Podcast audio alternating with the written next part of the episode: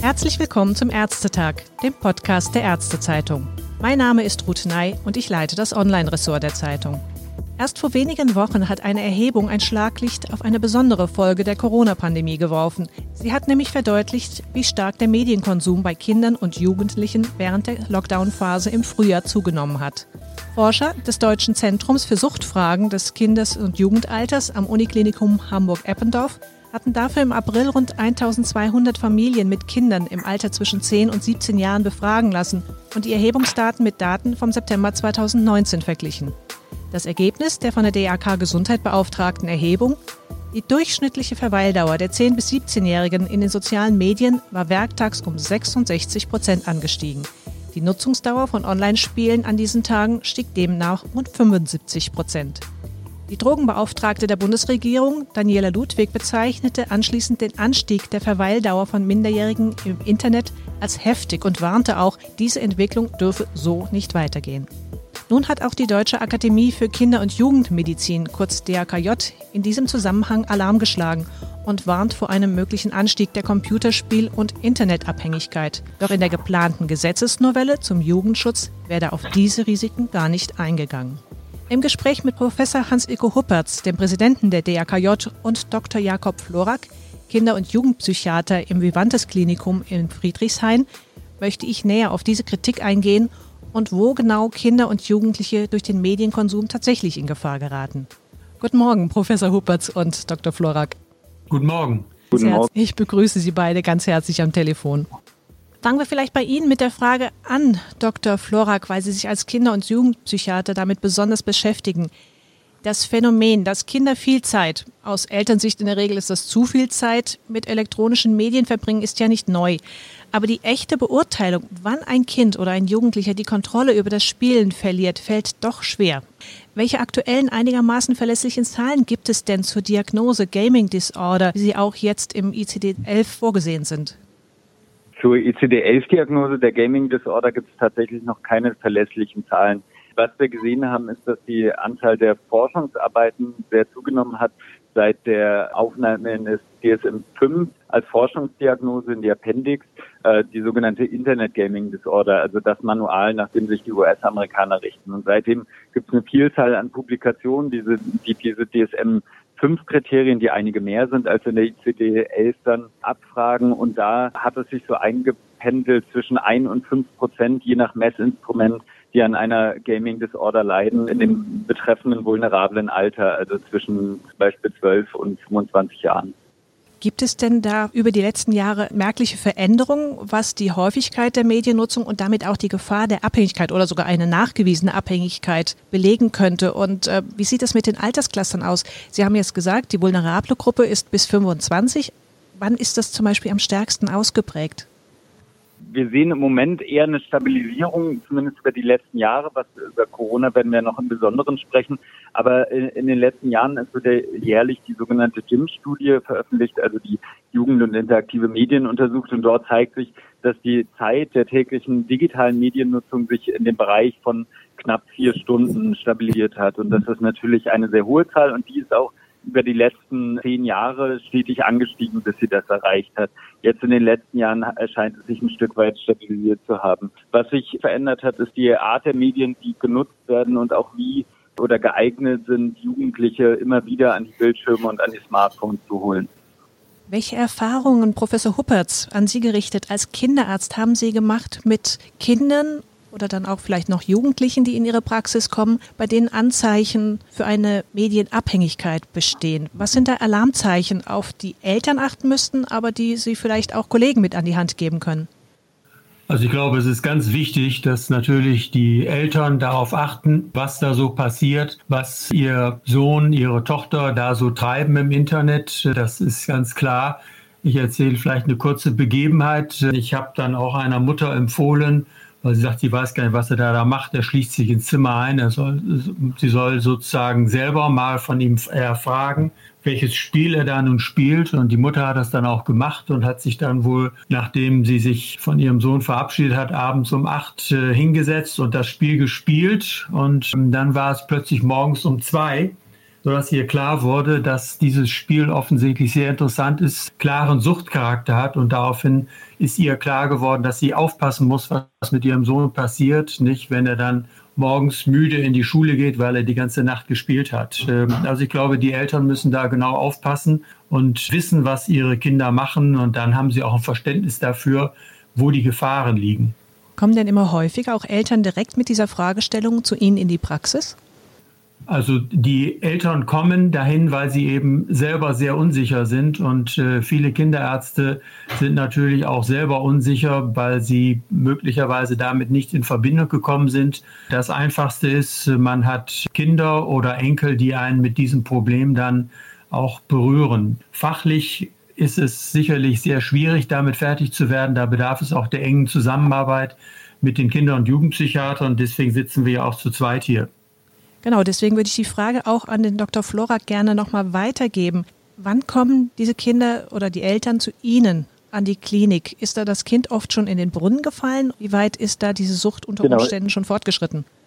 Also wenn die bei mir richtig sein sollen, dann sind sie schon ein Stück weit in den Brunnen gefallen, denn äh, bei uns gibt in der Klinik, dann, also in der Spitalambulanz, die wir anbieten, natürlich immer eine Behandlung und eine Behandlung kann ich nur dann vornehmen, wenn eine behandlungsbedürftige Erkrankung besteht. Das heißt nicht, dass nicht auch viele Eltern zu uns kommen und eher einfach nur Rat suchen und dann lässt sich das oft auch in einem eher medienpädagogisch orientierten Beratungsgespräch auflösen. Aber diejenigen, die wir dann später auch behandeln, bei denen äh, sind schon erhebliche Defizite entstanden, was Sozialkompetenzen angeht, ganz häufig, also die ihre Freizeitgestaltung nur noch auf ein Spiel oder auf andere digitale Medien fokussieren oder eben, und was der mit der häufigste Vorstellungsgrund ist, wenn es erhebliche Leistungsdefizite in der Schule gibt, also wenn ehemalige Einserschüler plötzlich, bei denen die Versetzung bedroht ist. Stimmt das auch, dass tatsächlich mehr Jungs als Mädchen davon betroffen sind? Das stimmt für den Bereich der Spiele auf jeden Fall. Da ist es ja ganz gut untersucht werden. Es ist ja eingangs erwähnt, dass es diese Internet Gaming Disorder schon seit 2013 gibt. Und da gibt es viele Erhebungen, die zeigen, dass es ein Verhältnis 1 zu 5 oder noch höher, was die Betroffenheit der Jungs angeht. Und wo wir aber sehen, es gab 2013 äh, eine Studie von Hans-Jürgen Rums, die Pinter-Studie und die Folgestudie, die Pinter-Diari-Studie, wo aufgezeigt wurde, wer denn von einer allgemeinen Internetabhängigkeit, da ging es nicht nur um Videospiele, betroffen ist. Und da war es so, dass bei den 14- und 16-Jährigen, also diejenigen, um die Herr Professor Huppertz und ich uns noch am ehesten kümmern, eine Mädchenlastigkeit vorlag. Also dass da mehr Mädchen von der Internetabhängigkeit betroffen waren als Jungs. Und da erklärt man sich dadurch, dass die häufiger als Jungs exzessiv Social Media verwenden. Die Furcht, die jetzt artikuliert wurde in der Pressemitteilung der Deutschen Akademie für Kinder- und Jugendmedizin, dass die Corona-Krise dem schädlichen Medienkonsum Vorschub geleistet hat. Professor Huppertz, worauf fußt diese Furcht? Im Leben dieser Jugendlichen spielt natürlich die Schule eine große Rolle. Allein zeitlich, nicht, da sind sie mindestens sechs Stunden, eventuell acht Stunden mit Anfahrt oder so etwas pro Tag mit beschäftigt. Und dort haben sie auch viele soziale Kontakte. Sie müssen sich auf die Schule vorbereiten und dort mit sozialem Stress umgehen, all das, was sie dann sozusagen in dem normalen Leben hält. Und nun ist ja im Rahmen der, des Corona-Lockdowns sind die Schulen ganz plötzlich geschlossen worden. Und diese viele freie Zeit stand den Jugendlichen zur Verfügung. Sie konnten sich eventuell nicht anderweitig beschäftigen. Es gab ja zunächst überhaupt keine Ersatzbeschäftigung, sodass sie dann eben auch auf diese Spiele ausgewichen sind und dieses dann gemacht haben. Und das haben ja auch die Zahlen, die Sie eingangs geschildert haben, bestätigt. Und das ist natürlich sehr, sehr gefährlich, denn dann ist noch weniger Kontrolle da und obendrein wir haben ja gesehen, dass Probleme in den Familien zugenommen haben, nicht? Wenn sie ein schönes Häuschen im Grünen haben mit Garten und Auslaufmöglichkeiten, ist das kein Problem. Wenn sie eine enge Stadtwohnung haben im, in der fünften Etage, und die ganze Familie hängt aufeinander, möglicherweise die Eltern in Homeoffice oder arbeitslos geworden und dann die Kinder, die nicht in die Schule gehen können. Das ist ein hohes Konfliktpotenzial, den man natürlich über solche Spiele sehr gut ausweichen kann. Und deswegen haben wir eben große Sorge, dass hier jetzt etwas völlig außer Kontrolle gerät. Wir haben uns ja sehr dafür eingesetzt und auch dafür gute Daten herangeschafft, dass Schulen und Kindergärten geöffnet werden und dann auch offen bleiben, weil eigentlich in der Corona-Krise die Schulen und insbesondere dann Kindergärten, also Kinder bis zehn Jahre auf jeden Fall für die Epidemiologie dieser Erkrankung gar keine Rolle spielen. Und die älteren ab 15 können natürlich die gleichen Regeln einhalten, wie sie auch Erwachsene einhalten. Das ist auch an der Schule auch leicht durchsetzbar. Insofern sollten Schulen auf jeden Fall geöffnet bleiben. Und weil eben die Gefahr erneut droht, hat die Bundeskanzlerin gesagt, sie möchte auch, dass die Schulen aufbleiben. Nicht? Das zeigt ja, dass eben auch wieder Leute schon da, ich sage jetzt mal, zündeln und Kindergärten und Schulen schließen wollen. Das darf auf keinen Fall passieren weil das die Lebenswelt von Kindern und Jugendlichen außerordentlich ungünstig beeinflusst und eben dann erneut wieder dazu führen würde, dass sie sich in eine Ersatzrealität flüchten, also dass sie dann eben zum Beispiel in diese Spielewelt gehen, statt sich mit den realen Problemen ihres Lebens auseinanderzusetzen. Die Frage, die sich jetzt natürlich stellt, vielleicht auch wieder an Sie gerichtet, äh, Dr. Florak, das war jetzt eine ganz kurze, heftige Phase im Frühjahr, dass die Schulen weggefallen sind, dass viel Zeit auf einmal Leerlauf war, weil ja auch Sportvereine und alles zugemacht hat. Kann diese Zeit schon ausreichen, auch jetzt, wo wir wieder in eine zumindest gewisse Normalität mit Schulalltag zurückgekehrt sind, dass sich da Strukturen manifestiert haben, die wir auch jetzt immer noch spüren und die sich nicht so ohne weiteres wieder zurückdrehen lassen? Davon würde ich ausgehen, weil wir das, also ich arbeite in, einer, in einem Krankenhaus, das jetzt nicht nur medienabhängige Jugendliche versorgt, sondern allgemein psychische Erkrankungen bei Kindern und Jugendlichen behandelt.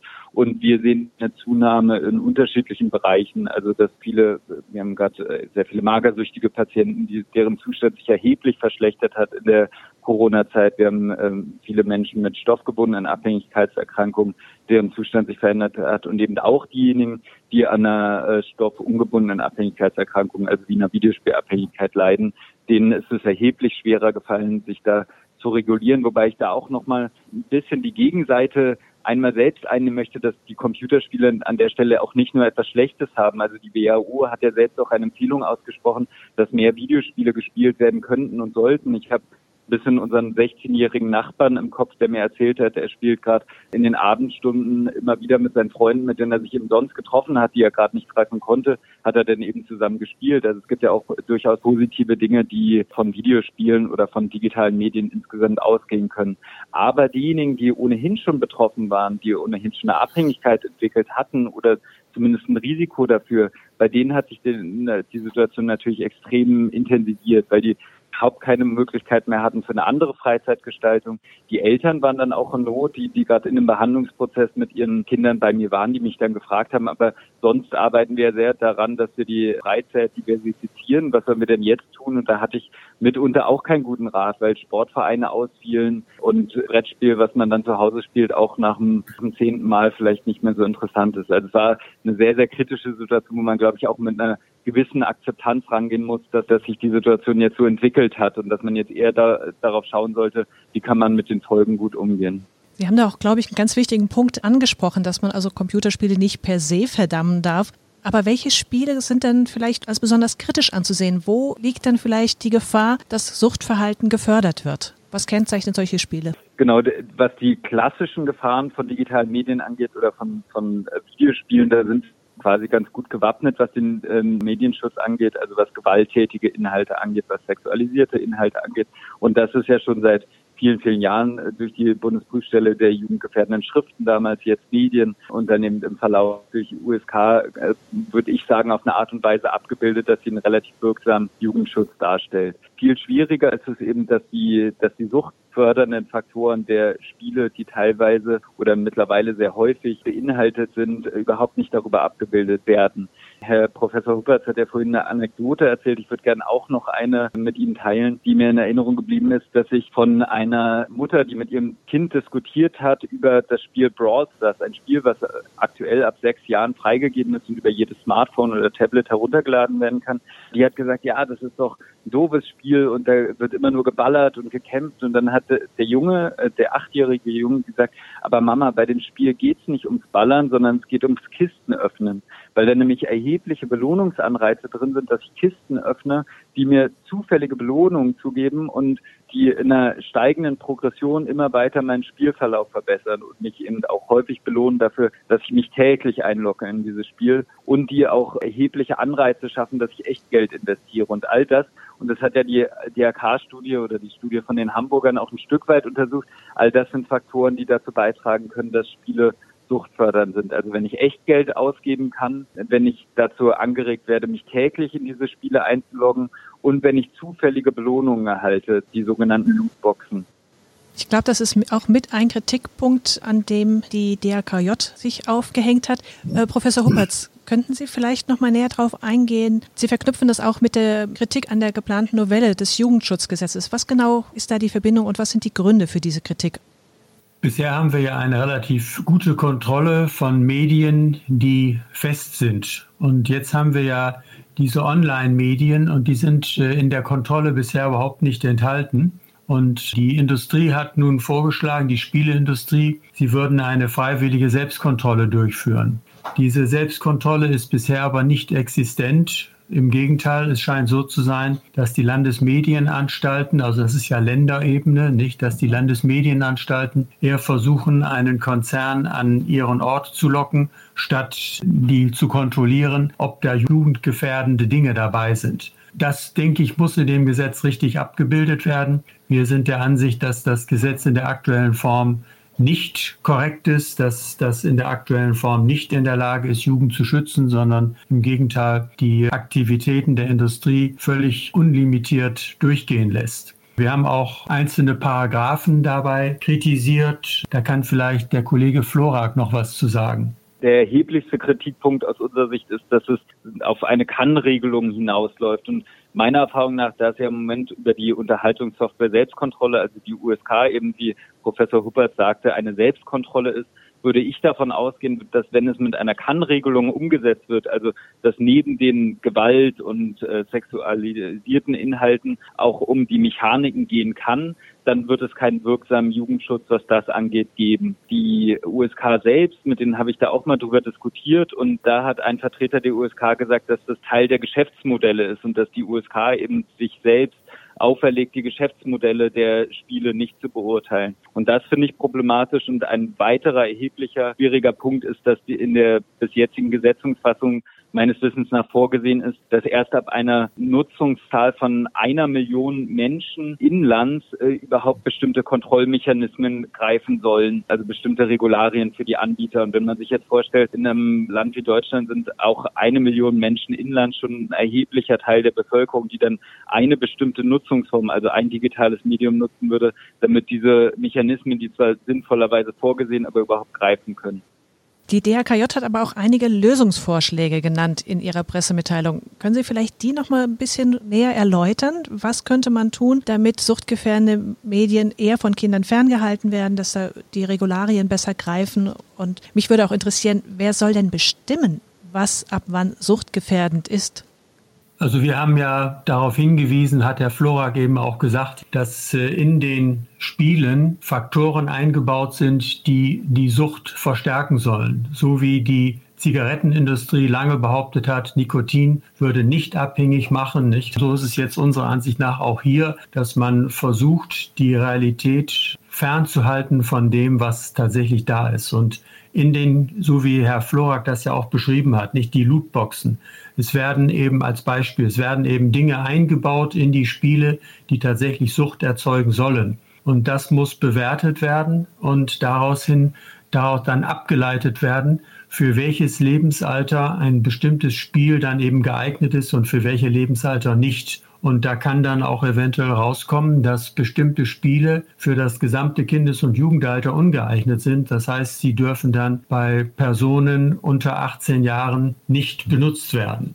Diese Forderung, die denke ich, äh, ist außerordentlich berechtigt. Die Frage, wie setzt man das um? Sie erinnern sich, äh, bei Lebensmitteln haben wir ja auch dafür gekämpft, dass eben Lebensmittel, die für Kinder nicht besonders gut geeignet sind, weil sie zu salzig sind, zu fett sind und so weiter, dass die mit dem Nutri-Score gekennzeichnet werden. So ähnlich könnte man das auch bei Spielen machen, dass eben da ein Gamescore angezeigt wird, sodass die Eltern sofort sehen, dieses Spiel ist für mein 14 Jahre altes Kind ungeeignet, denn es ist äh, erst ab 18 zugelassen, so wie wir das auch bei Filmen haben. Nicht, dass sie ja, wenn sie ins Kino reingehen, eventuell einen Personalausweis vorzeigen müssen, damit sie da reinkommen.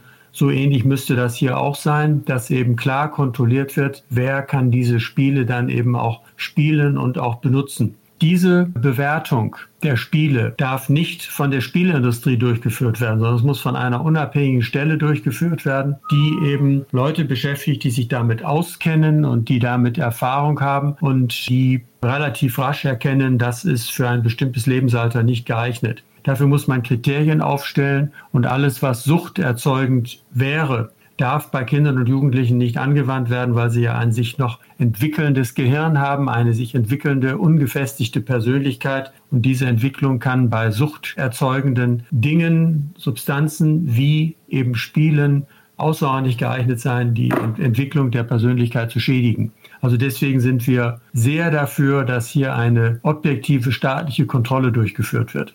Jetzt ist das Labeln die eine Seite. Das andere ist natürlich, es kann noch so viel an Altersbeschränkungen draufstehen auf einem Spiel. Wenn es trotzdem runtergeladen wird, heißt es, dass auf der anderen Seite natürlich auch eine entsprechende Medienkompetenz bei Eltern, die das vielleicht bis zum gewissen Alter noch in der Hand haben, als auch bei Kindern erzeugt werden sollte. Wer kann denn und sollte Medienkompetenz heute vermitteln? Das ist ja auch eine Diskussion in den Schulen. Da fehlt es ja auch an Lehrern, die das vermitteln könnten. Bei den Eltern fehlt es, glaube ich, manchmal auch noch. Ich denke auch, dass es nur um eine geteilte Verantwortung gehen kann. Und ich denke, da sind wir als Ärzte wahrscheinlich gar nicht an vorderster Front, sondern da geht es darum, dass die schon Kindergartenerzieherinnen, Kindergartenerzieher, dann später äh, Lehrer und Lehrerinnen Medienkompetenz vermitteln. Und das scheint auch so zu sein aus meiner klinischen Erfahrung, dass Medienkompetenz äh, schützt vor der Entwicklung eines exzessiven Nutzungsverhalten. Denn diejenigen, das ist wirklich erstaunlich, dass diejenigen, die oft zu mir dann in die Sprechstunde kommen, gar nicht so viel über digitale Medien wissen. Die wissen nicht, wie ein Computer funktioniert, die wissen nicht, kennen nicht die technischen Grundlagen des Internets, sondern sind halt sehr fokussiert auf einzelne Spiele. Das trifft sicherlich nicht auf alle zu. Die Eltern sind dann natürlich auch insofern in der Verantwortung, dass die Medienkompetenz nachholen sollten. Das Schwierige ist, und deshalb sollte aus unserer Sicht auch die Politik ins Spiel kommen, die Eltern, die dieser Verantwortung nicht in einer Art und Weise nachkommen können, dass sie da ihre Kinder ausreichend schützen, die dann durch die Politik und durch einen entsprechenden Medienschutzgesetz geschützt werden müssen.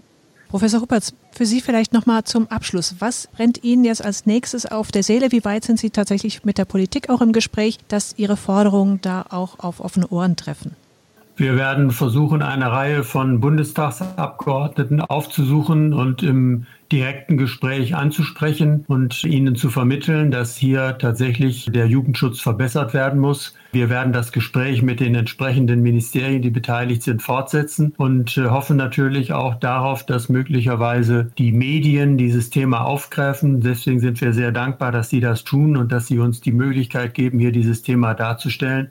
Wir hoffen, dass eben die allgemeine Aufmerksamkeit darauf gerichtet wird. Zu Corona-Zeiten ist es ja schwierig, ein Nicht-Corona-Thema aufzugreifen, aber dieses ist eben jetzt unter den besonderen Bedingungen des Lockdowns besonders akut geworden. Und so hoffen wir, dass wir eben dieses Gesetz, die Novelle, dann dahingehend verändern können, dass sie tatsächlich die Jugendlichen schützt. Dr. Florak, aus Ihrer Sicht noch etwas zu ergänzen, was Ihnen wichtig ist?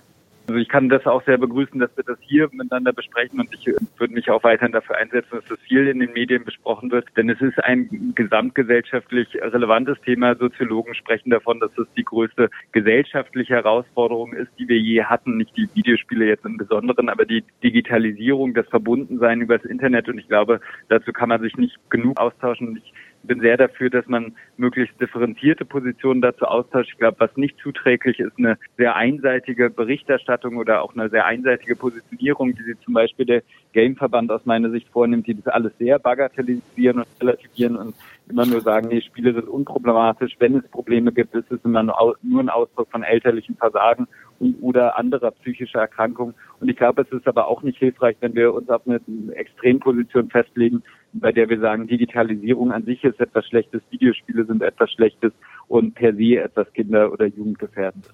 Wie so oft, die Differenzierung macht dann den Unterschied. Professor Huppert und Dr. Florak, ich danke Ihnen ganz herzlich für das sehr interessante Gespräch. Ich wünsche Ihnen noch einen schönen Tag. Ja, wir danken Ihnen auch, Frau Schönen Tag noch.